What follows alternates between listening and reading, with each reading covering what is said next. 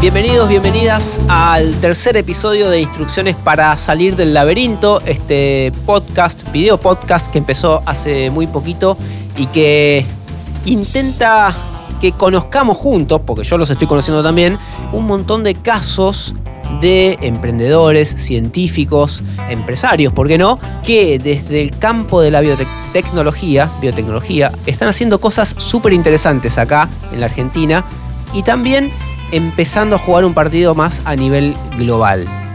Hoy vamos a hablar con Agustín Schiavio. Agustín es economista, tiene 28 años y es el CEO y fundador o cofundador de Micorium.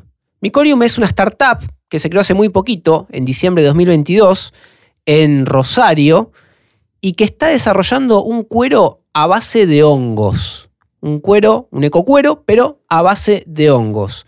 Eh, Micorium quiere escalar este material para que la industria textil sea más sostenible y reducir las aproximadamente, aproximadamente 20 millones de toneladas de dióxido de carbono que se generan por año en este sector.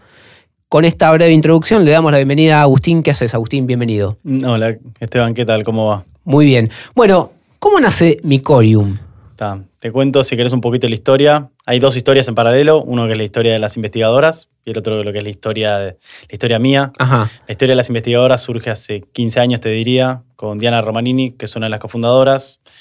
Eh, armó su grupo de investigación, especializándose básicamente en lo que es revalorización de residuos y hongos.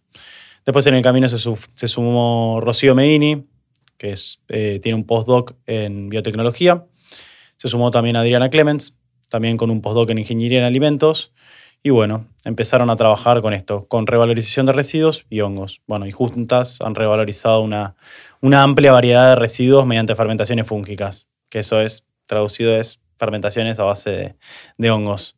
O sea, revalorización de residuos, ¿qué significa? Agarrás, por la industria del vino, sí. el residuo que se genera es el orujo. Ajá agarran el orujo y buscan revalorizarlo y darle otro uso. ¿Se entiende? Son prácticamente veces que son desechos, tal vez, que se les busca dar cierto otro uso distinto, que es un poco lo que estamos haciendo hoy en día nosotros. Eh, es, básicamente eso. Se le puede revalorizar para distintos tipos de industria, industria de alimentos, industria, bueno, industria de alimentos, hoy en día por el orujo, el, bueno, voy a otra parte de lo que es eh, residuos de la industria de, la cerveza. Sí. Es mucho el, bagazo. Se entiende hoy en día se da mucho a la ganadería el bagazo, el, residuo que genera la, industria cervecera. Nosotros lo que buscamos es revalorizarlo y transformarlo en otra cosa. Nosotros en Mycorium lo que hacemos es transformamos residuos en biomateriales. Biomateriales que son similares al cuero. Ok. ¿Y cómo se les ocurre esto, desarrollar ah. un material similar al cuero en base a hongos? Bueno, durante la cuarentena eh, a las chicas se les presentó un desafío que era alguien que quería buscar, quería ver si podían desarrollar un biomaterial similar al cuero. Entonces dijeron, bueno, no hay mejor alternativa que aprovechar toda la experiencia que tenemos en revalorización de residuos y hongos, usar eso y transformarlo en, directamente en un biomaterial similar al cuero. Sí. Lograron algo bastante parecido al cuero y ahí fue, ok, tenemos un descubrimiento que, es, que está bastante bueno, vamos a seguir con esto. Siguieron investigando, siguieron trabajando en eso, y ahí entro, creo que yo en la parte de la historia, más hacia fines del año pasado, que fue que me junto con las chicas y ahí decidimos crear la, startup y pasarlo básicamente a lo que es el, un descubrimiento al ámbito privado como una startup para empezar a, agregar valor en el mercado. Ok. Em, ¿Y qué diferencia hay entre los ecocueros que conocemos, que está plagado, digamos, estamos sentados ahora en dos eh, sillas, mm. en dos sillones que pueden ser de ecocuero. ¿Qué diferencia hay entre eso y, esto que están desarrollando ustedes? Sí, la principal diferencia es que el ecocuero en realidad de eco no tiene nada, porque es a base de plástico. Ok. Entonces, eso, ese es el problema que intentamos atacar. El problema que intentamos atacar es la industria de la moda emite la misma cantidad de carbono que la Unión Europea en un año, para ponerlo un poquito en perspectiva es la segunda industria más contaminante del mundo y se debe a que el fast fashion emite mucho. El fast fashion es el consumo de la gente que compra una prenda, al año la tira, a los dos años la tira. Sí. La mayoría es en base a plásticos y casi todo se termina desechando. Desechando quiere decir o incinerado o en vertederos. Entonces hay una clara crisis de sostenibilidad en la industria de la moda que exige ir abandonando los plásticos. Y nosotros nos posicionamos como una alternativa frente a eso. Lo que buscamos hacer es ofrecer una solución circular que lo que hace es combinamos, revalorizamos residuos, como por ejemplo los de Estos son residuos de la industria del vino, esto es orujo, sí. triturado. Para el que no lo ve, porque esto también sale por Spotify, estamos hablando de un frasquito que adentro tiene algo parecido al café. En cuanto al color, es un polvillo, un café molido. Eso es el orujo. Eso es el orujo. Bueno, lo combinamos con hongos. Ok. Acá este es un hongo. Y lo que pasa es que el hongo se va comiendo el orujo y en 10 días podemos lograr el biomaterial. El biomaterial. Es esto. Obviamente hay un montón de pasos en el medio, pero para decirlo de manera más simple, claro. hacemos eso. El biomaterial es un cuero que, rugoso al tacto eh, y medio acolchadito se lo ve. Sí. O se lo, siente, se lo palpa. Sí, es de características bastante similares. Visualmente es de características bastante similares a lo que es el cuero. Ok. Eh, todavía estamos trabajando en el desarrollo del producto. ¿Qué quiere decir? Seguir agregándole cualidades. El material tiene que cumplir exigencias de mercado como resistencia, flexibilidad y demás. Estamos trabajando en eso. Pero lo que buscamos nosotros es intentar de que la industria transicione básicamente de lo que son los plásticos de una industria basada en petróleo hacia una bioeconomía circular. Ofrecerles circularidad. Bien. ¿Y la industria textil está interesada en hacer esta transición? Sí, está demasiado interesada. Te diría que hay mucho interés. Hay demasiado interés en Europa también. Hay, te diría, grupo Kering, que es Gucci, Valenciaga, Yves Saint Laurent, todas esas empresas. Adidas. Adidas hace poco lanzó unas zapatillas con biomateriales. Ok. Eh, así, hay mismo automotrices, BMW, Mercedes-Benz. Están todos muy interesados por transicionar hacia, hacia materiales mucho más sustentables. Mismo si vamos a Apple, que hace unos, unas semanas, te diría un mes, un poquito más, anunció que iba a dejar de producir fundas de cuero y también anunció que iba a dejar de producir fundas de plástico para los, los iPhone. Entonces hay un interés bastante fuerte. Y mismo también acá en Argentina hay un interés bastante fuerte, porque nosotros estamos recibiendo contactos permanentemente de, marcas importantes en el país que quieren desarrollar esto y quieren, quieren poder implementar el material que estamos desarrollando. Sí. Así que sí, hay, hay, una, hay una, una demanda bastante fuerte por esto. Y lo que vemos también es que viene siendo liderada por las generaciones más jóvenes también como generación Z o millennials. Una demanda de consumidores. Sí, exacto. Demanda de consumidores y también lo que decía en Europa también, demanda de consumidores y también ciertas exigencias de mercado de empezar a reducir lo que es la huella de carbono para las empresas. Claro. Sí. Eh, se, percibe que la industria textil viene relegada en ese sentido. Vos recién mencionabas que era una de las más contaminantes del planeta y por otro lado está esto del fast fashion de, bueno, comprarte ropa barata, consumirla y desecharla. Sí, exacto. Viene relegada. Hace poco leí un paper que te decía que lo que es la industria de biomateriales viene más o menos 10, 15 años relegada de lo que es la industria de alimentos. Hace poco vimos un boom de alimentos a base de plantas. Un ejemplo claro puede ser Notco. Hoy en día lo tenemos bastante naturalizado. Así que esperemos que lo que el boom que, tuvieron ahora en 2020, que nosotros lo podamos tener tal vez en 2030. Pero, pero sí viene un poquito más relegada con respecto a otras industrias. Y necesita cambios te diría, urgentes. claro. Que contamina mucho. volvemos a, a Mycorium, eh, al proceso. Vos recién mm. mostrabas el frasquito de orujo, que parece café molido, mm. mostrabas los hongos. Eso en 10 días produce o se convierte en ese cuero. Exacto. ¿Qué, qué, pasa en el medio? ¿Qué pasa en esos 10 días? En el medio la, la realidad es que es el hongo comiéndose el, alimento que le damos, es el orujo. Es el hongo que agarra, empieza a colonizar el orujo, que quiere decir que así como ves como una, como una planta que empieza a expandir sus raíces, el hongo empieza a expandir lo que se llaman las cifas y empieza como a absorber nutrientes, crecer en base a eso y se empieza a comer todo lo que es el, alimento que le damos, que es el sustrato. Hoy en día, bueno, lo que mostré hace un ratito, que es el orujo. Ok. Eso es lo que pasa. Tarda tiempo, porque tarda en comerse todo el, el, sustrato. Lo mismo que si, por ejemplo, no sé, dejas una manzana al aire libre, a los pocos días vas a ver que le va a aparecer un puntito blanco, se empieza a expandir, hasta que en un momento es, algo similar.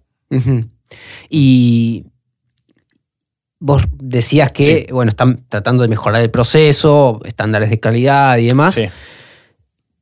¿Cómo interviene ahí el laboratorio, el trabajo de, tus compañeras eh, en que ese proceso que parece natural, un hongo comiéndose el orujo, se convierta en un material de determinadas cualidades. Bueno, justamente, bueno, mis, mis compañeras, mis socias, son las que en realidad se terminan embarrando, porque son las que se meten en el laboratorio a probar, por ejemplo, cómo se comporta el hongo si le damos de comer orujo, cómo se comporta el hongo si le damos de comer bagazo, qué propiedades tiene el bagazo, qué propiedades tiene el orujo, cómo se comporta el hongo si le das de comer otra cosa, qué propiedades tiene, y en base a eso se van optimizando distintos parámetros. ¿Cómo se comporta el hongo? Puede ser cuántos días tarda en crecer, qué resistencia le puede llegar a dar material, eh, y así un montón de cosas. Es un poco ir viendo todo eso.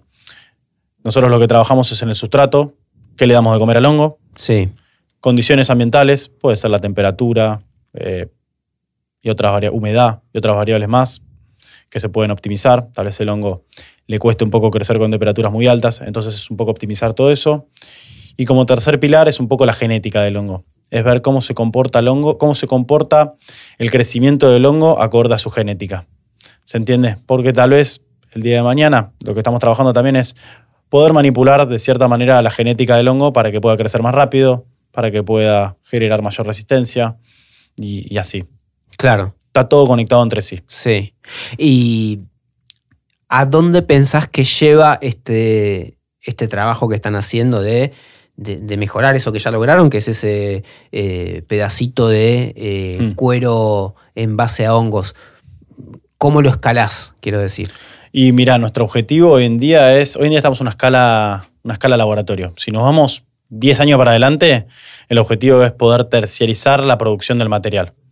Se entiende que el día de mañana vayamos, como van las empresas de, alimentos, a, no sé, hacen una receta, van a una fábrica que produce para terceros, le dicen, che, necesito que me produzcas esto. Bueno, esa es nuestra idea con el biomaterial. Hoy en día estamos apuntando más que nada a lo que son los productores de hongos por tema de infraestructura. Es decir, un productor de hongo y decirle, necesito que me produzcas todo esto. Y que también la idea es que no tenga que hacer esfuerzos extra, o sea, que no tenga que gastar plata en infraestructura extra. Ese sería nuestro objetivo para lograr ser lo más escalable posible. Lograr que el día de mañana querramos producir 20 millones de metros cuadrados de material, que podamos hacerlo. Eso es un poco el objetivo. Y de ahí tirando para atrás, es, obviamente tenemos que ir validando de a poco lo que vamos haciendo. Hoy en día estamos en una escala laboratorio. Escala laboratorio sería hacer el material en 10 por 15 centímetros en un ambiente sumamente controlado.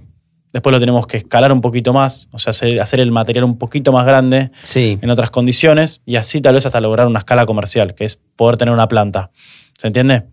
¿Para qué, podemos, ¿Para qué queremos tener una planta tal vez el día de mañana?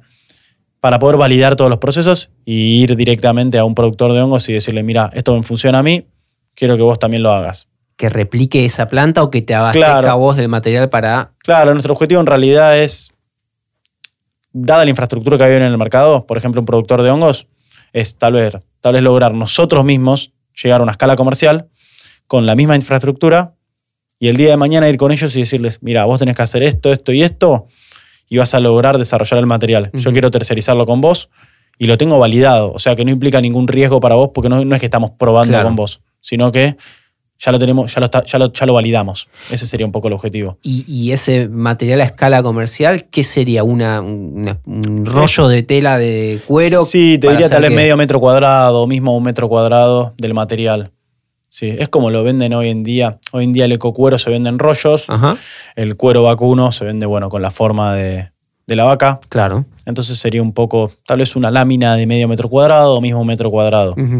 Sí, ese es, ese es el objetivo. ¿Y eso te serviría para marroquinería, calzado, Eso te serviría para marroquinería, para hacer tal vez una cartera, una billetera, yendo un poquito a dificultades técnicas un poquito más elevadas, podría ser para una zapatilla. Y si no vamos a lo más complicado todavía, tal vez podría ser un asiento de un auto. Un asiento de un auto que obviamente tiene que durar más de 10 años, tiene otras restricciones, tiene otras exigencias mucho más, más altas. Entonces, tenemos que ir trabajando a lo largo del tiempo para ir cumpliendo todas las exigencias. Sí. Esa es un poco la idea. Vos ponías un horizonte de 10 años. Sí. ¿Cómo trabajas sabiendo que tu objetivo está a una década de distancia? Y bueno, sabemos que las, los problemas complejos llevan soluciones complejas, entonces no existen soluciones rápidas. Nosotros lo que podemos hacer es tal vez este material, agregarle, si queremos aumentar la resistencia, le agregamos una capa de poliuretano y listo, le agregamos la resistencia. Plástico. Pero no es el objetivo y no es lo que está demandando el mercado. Entonces es un atajo que te termina jugando en contra. Nosotros lo que tenemos que saber es que tenemos que invertir mucho. ¿Para qué? Para que el día de mañana el costo de producir esto sea lo más bajo posible y sea competitivo. Ese es un poco el objetivo. Son tecnologías que son costos que se vienen reduciendo a lo largo del tiempo. Entonces lleva mucho tiempo de desarrollo. Pero bueno, siempre en el fondo está la motivación de poder generar un, impacto sustentable, entonces eso es lo que motiva a, trabajar con esto y trabajar con horizontes tan amplios. Claro. Em, e, en, la web de, de Mycorium mm. se presentan como una plataforma fúngica con un concepto de economía circular. Ya estuvimos hablando de la economía circular, eh, ya estuvimos hablando del foco en, eh, la industria textil, en, la generación de este contenido. ¿Por qué plataforma fúngica? ¿Hay posibilidades de pensar en otros planos, en otros productos, en otros desarrollos a partir de esto? Sí, nuestro concepto es, bueno, de acá te diría, pongo 10 años así por decir, para poner un ancla en años, pero desde acá 10 años enfocarnos en desarrollar el biomaterial. El día de mañana nosotros vamos a tener desarrollada tecnología para poder pivotear a otras industrias. Sabemos qué es lo que, es lo que come el hongo, qué es lo que le gusta al hongo, sabemos las condiciones ambientales, trabajamos con genética, que son las tres pilares de la tecnología que estamos desarrollando, y en base a eso nos podemos mover a la industria del packaging, industria de alimentos, mismo también nos podemos llegar a mover a la industria de la construcción. Hay un millón de aplicaciones. La realidad es que se puede armar como una bioeconomía circular a base de hongos. Hay, muchas, hay, hay, startups que están explotando esto, que están haciendo otras cosas con hongos, que están haciendo, como te decía, están haciendo un par eh, panceta a base de lo mismo, casi algo bastante similar de lo que hacemos nosotros, que es el micelio. El micelio es lo que, lo que no se ve del hongo. Sí. Sería lo que va. Esto es micelio. El hongo tal vez se puede llegar a pensar. Si te digo hongo, tal vez pensás directamente en el, en el cuerpo fructífero, en lo que se come. Claro. No, nosotros usamos lo que está debajo lo que crece como si fuese algo análogo a la raíz. la raíz. Sí, sí, algo, algo, sí, algo similar podría ser. Ajá. Sí. Y hoy en día se están haciendo mucho, se está haciendo packaging, se están haciendo alimentos, se están haciendo varias cosas. Así que sí, se pueden puede tomar diversas aplicaciones esta tecnología que estamos desarrollando. Mm, tenés por un lado lo que es el desarrollo del hongo como bioinsumo, sí. si entiendo bien, y por otro lado, la industria textil buscando materiales eh, sostenibles. ¿Qué, otros, ¿Qué, otros, materiales eh, busca la industria textil? ¿Con qué productos competís en cuanto a demandar la atención de estos gigantes que necesitan reinventarse?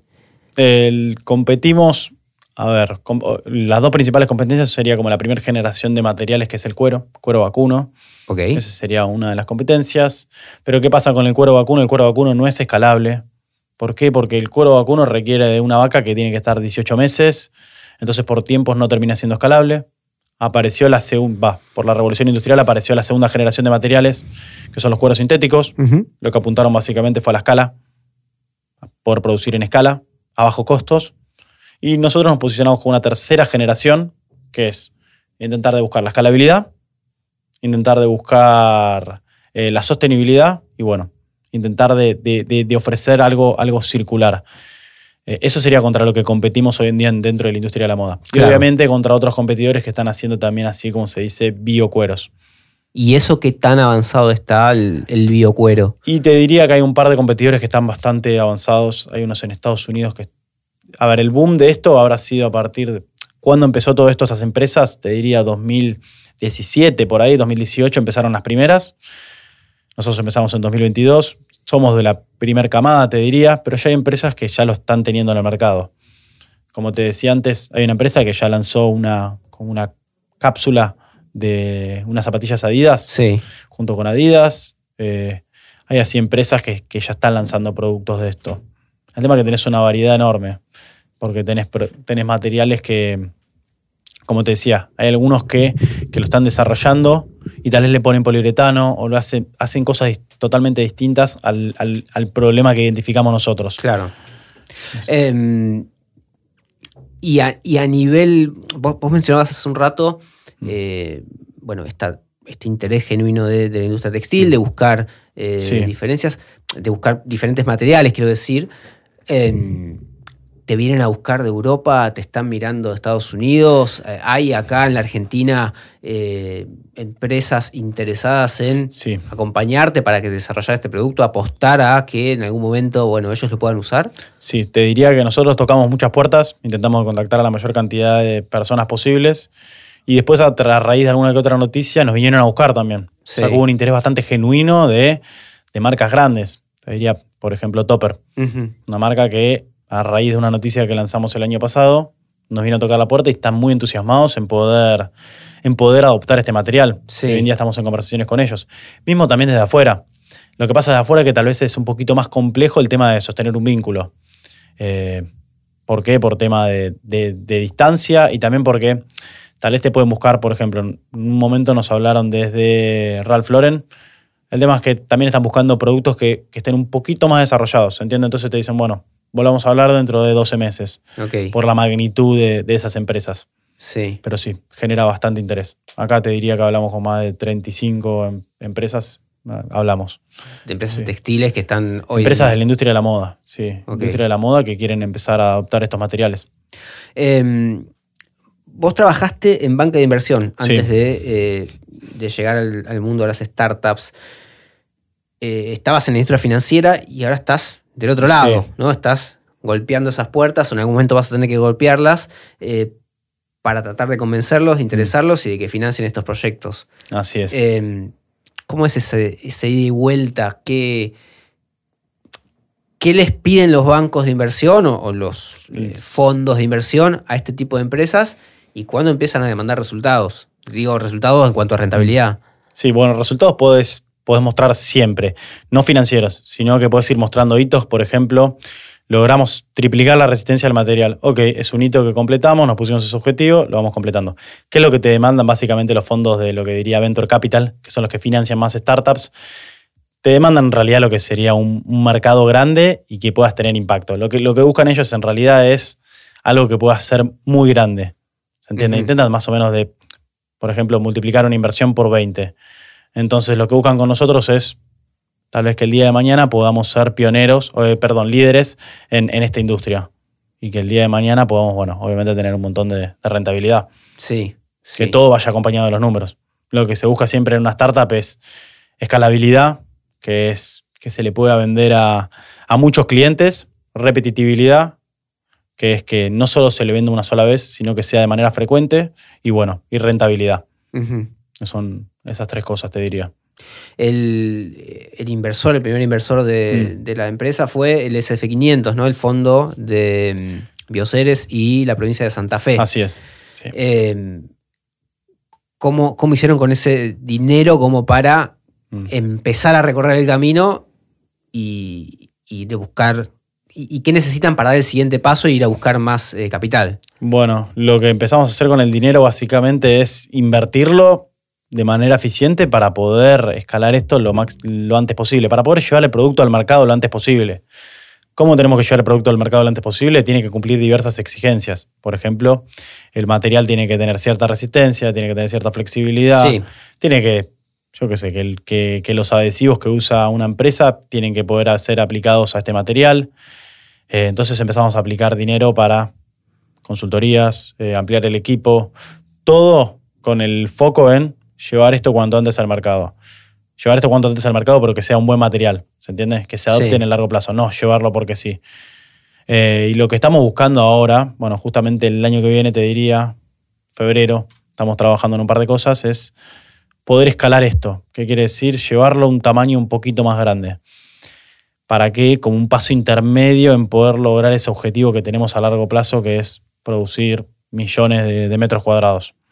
Y en cuanto a capital, ¿qué necesitas para dar ese paso? Digo, ¿qué, tipo de, inversor tiene que entrar? Sí, lo, ideal siempre son que tus inversores no solo pongan plata, sino que pongan conocimiento y te ayuden. Son tus socios en realidad.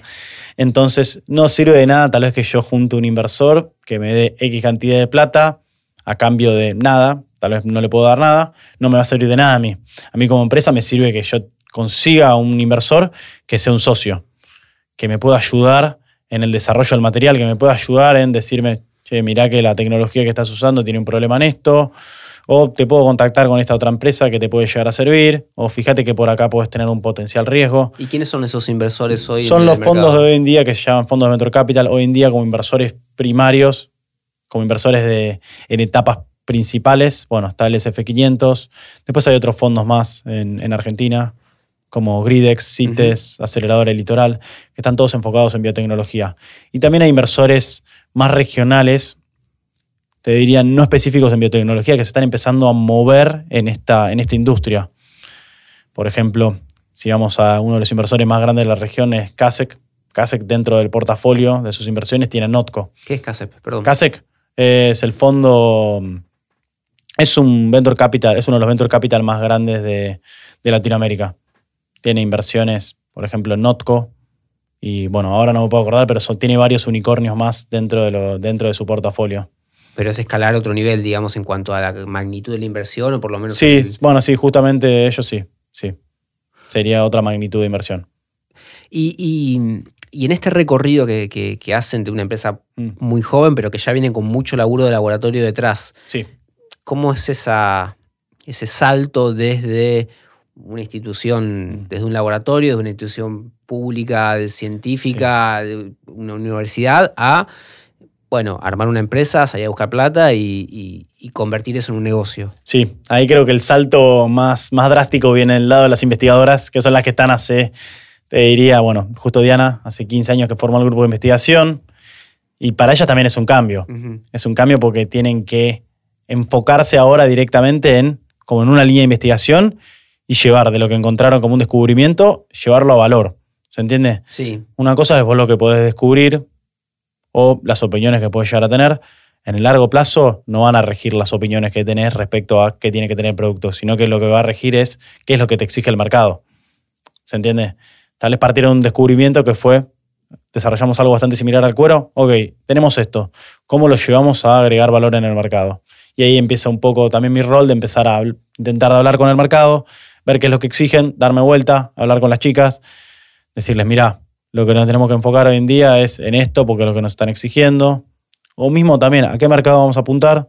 Eso fue una de las cosas que también estuvimos trabajando antes. Decíamos, al principio nuestra hipótesis era, mercado, eh, hay un problema con el, cuero, con el cuero vacuno. Sí. Con el tiempo fuimos migrando un poquito ese discurso a, en realidad el problema fuerte es en, el, en los cueros sintéticos. Entonces es un poco ir traduciendo eso, eso que nos van diciendo, que nos va exigiendo el mercado, a las investigadoras.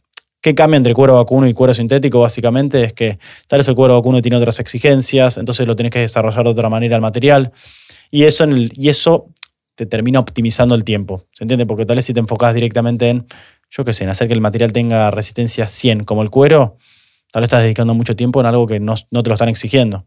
¿Se entiende? Y tal vez la exigencia es 10 y usas menos tiempo y terminas optimizando el, el tiempo, optimizar los recursos. Esa es un poco la idea. O sea, pasaste de eh, querer replicar el cuero vacuno de más calidad, con la idea, supongo yo, de, bueno, estás generando un material sin maltrato animal, de buscando esa calidad, a buscar el sustituto justamente de ese material, o el que surgió como sustituto para... Sí, lo que sería una tercera generación. Claro, sería un material escalable respecto a lo que es el cuero. El problema que vemos en el cuero es la escalabilidad.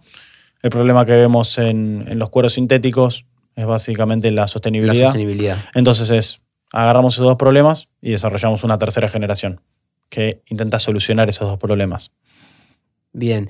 Em, un poco ya te, pregunté un poco sobre el interés de la industria, hablamos de marcas de alta moda, hablamos de marcas deportivas, eh, las automotrices también están eh, buscando esto. ¿Cómo, imaginás ese futuro eh, de la industria textil en base a lo que haces vos, de lo que hacen otras empresas que están en, el mismo camino, más adelante, más atrás, pero digo, ¿hacia dónde va el mundo en esto de la una industria textil sostenible? Yo creo que lo primero donde lo vamos a ver va a ser en cosas tal vez más chiquitas, en una billetera, una cartera, porque como te decía, las empresas tienen que desarrollar tecnología y no es lo mismo desarrollar tecnología para cumplir unas exigencias que tiene una cartera o cumplir unas exigencias que tiene un auto, un asiento de un auto. Mismo puede ser un asiento de un avión. Eh, está en todos lados. Entonces yo lo que creo es que primero se va a ir viendo, se va a ir normalizando su, consumo primero en una, tal vez en algún aplique, lo veas por primera vez en un aplique de una cartera, un aplique de una, de una billetera. Sí. Después que lo veas tal vez un poquito más en calzado. Eso es un poquito lo que creo. También como un aplique, no sé, la lengüeta de una zapatilla. Después tal vez un poco más. Después mismo también en, cosas de hogar. Yo que sé, un mantel, un individual, cualquier cosa. Eh, un sillón podría ser. Y después también en lo que es la industria de automovilística. Eso es un poco el camino que vemos. Vamos viendo como una. Lo que creo que va a pasar es que va a haber una adopción desde materiales que tal vez son más fáciles en términos relativos, que cumplen menos, que necesitan, que exigen menos, menos características, y después, a lo largo del tiempo. Mm, o sea, cosas más rápidamente, o sea, de menos vida útil, más rápidamente. Sí, podría ser, sí, sí, sí, sí. Más chicas también. Sí, sí. ¿no? Sí. Sí, que si se te rompe, tenés una billetera con biocuero y por algún motivo se te rompe, no pasa nada. Claro. no pasa nada comparado si te compraste un auto y de la nada se empieza a romper todos los asientos. claro. Sí, sí, exacto. Bien. Bueno, Agustín, para terminar, te propongo que elijas un laberinto. Eh, puede ser, no sé, el país, el mundo, el cambio climático, la industria textil, la industria automotriz, lo que se te cante, y que nos ofrezcas un camino de salida. ¿Por dónde ves vos la salida al laberinto?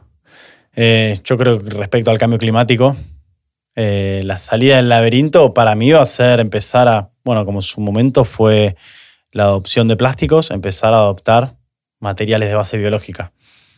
Materiales de base biológica para empezar a, cumplir un poco los, objetivos de desarrollo sustentable que se, que se fijaron en 2015 de cara a 2030. Eh, bueno, de 2015 se fijaron objetivos de desarrollo sustentable, de cara a 2030, 15 años, hoy en día estamos a la mitad. Solo el 15% de esos objetivos de desarrollo sustentable están en curso. Esto quiere decir que si lo pasamos, ponerle a fútbol, estamos en un entretiempo que estamos perdiendo por goleada. Entonces, en segundo tiempo tenemos que salir a, meter un montón de goles.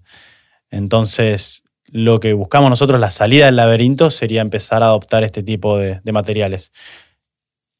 Pero que nosotros también cumplamos con las exigencias de mercado, porque la gente no te va a pagar infinito por un producto más sustentable, sino que tal vez si le impones un producto sustentable y un producto, yo qué sé, un ecocuero o un biocuero al mismo precio, que te elijan a vos. Ese sería el objetivo. Y, esa falta de cumplimiento de los objetivos eh, tan mm. drástica que vos mencionabas, ¿se debe a que eh, no hubo interés de llegar? O a que el proceso eh, mm. productivo, científico, no, no, alcanzó esos objetivos porque no, el nivel de conocimiento todavía no es el necesario, la escalabilidad no es necesaria. puede ser, sí. Sí, que puede, puede que falte, no sé si falte interés, sino que falte más innovación todavía para seguir atacando estos objetivos, que seguramente vaya a pasar, que, haya más innovación en el futuro. Mismo hoy en día la biotecnología te diría que está en un boom, entonces de cara al futuro lo más probable es que, que, que se aumenten estos, este 15%, que siga aumentando de manera más drástica, tal vez aumente de manera exponencial eh, pero sí, me parece que es porque todavía falta un poco más de innovación y también el tema de la escalabilidad juega un rol importante. Porque no sirve de nada desarrollar algo para que se quede en, algo en tu casa, ¿se entiende? Que yo haga este material para que lo adopte yo solo en mi casa, no estoy generando mucho impacto. Está buenísimo, pero no, es escalable. Sí. Y, esa escalabilidad en cuanto a eh, costos, ¿hoy mm. la, ves viable, la ves posible? sí, va a llevar tiempo, pero, pero creo que sí. Casi seguro que sí. Agustín, muchas gracias por haber venido a Instrucciones para salir del laberinto. Así pasa entonces el episodio 3 con Agustín Esquiavio de Mycorium, esta empresa que está fabricando o está desarrollando cueros a base de hongos. Nosotros nos encontramos en el próximo episodio, la semana próxima o cuando nos vean en YouTube o nos escuchen en Spotify o en donde nos sigan pongan seguir, las estrellitas y todo eso que ya saben para eh, que esta comunidad empiece a ampliarse. Chau, hasta la próxima.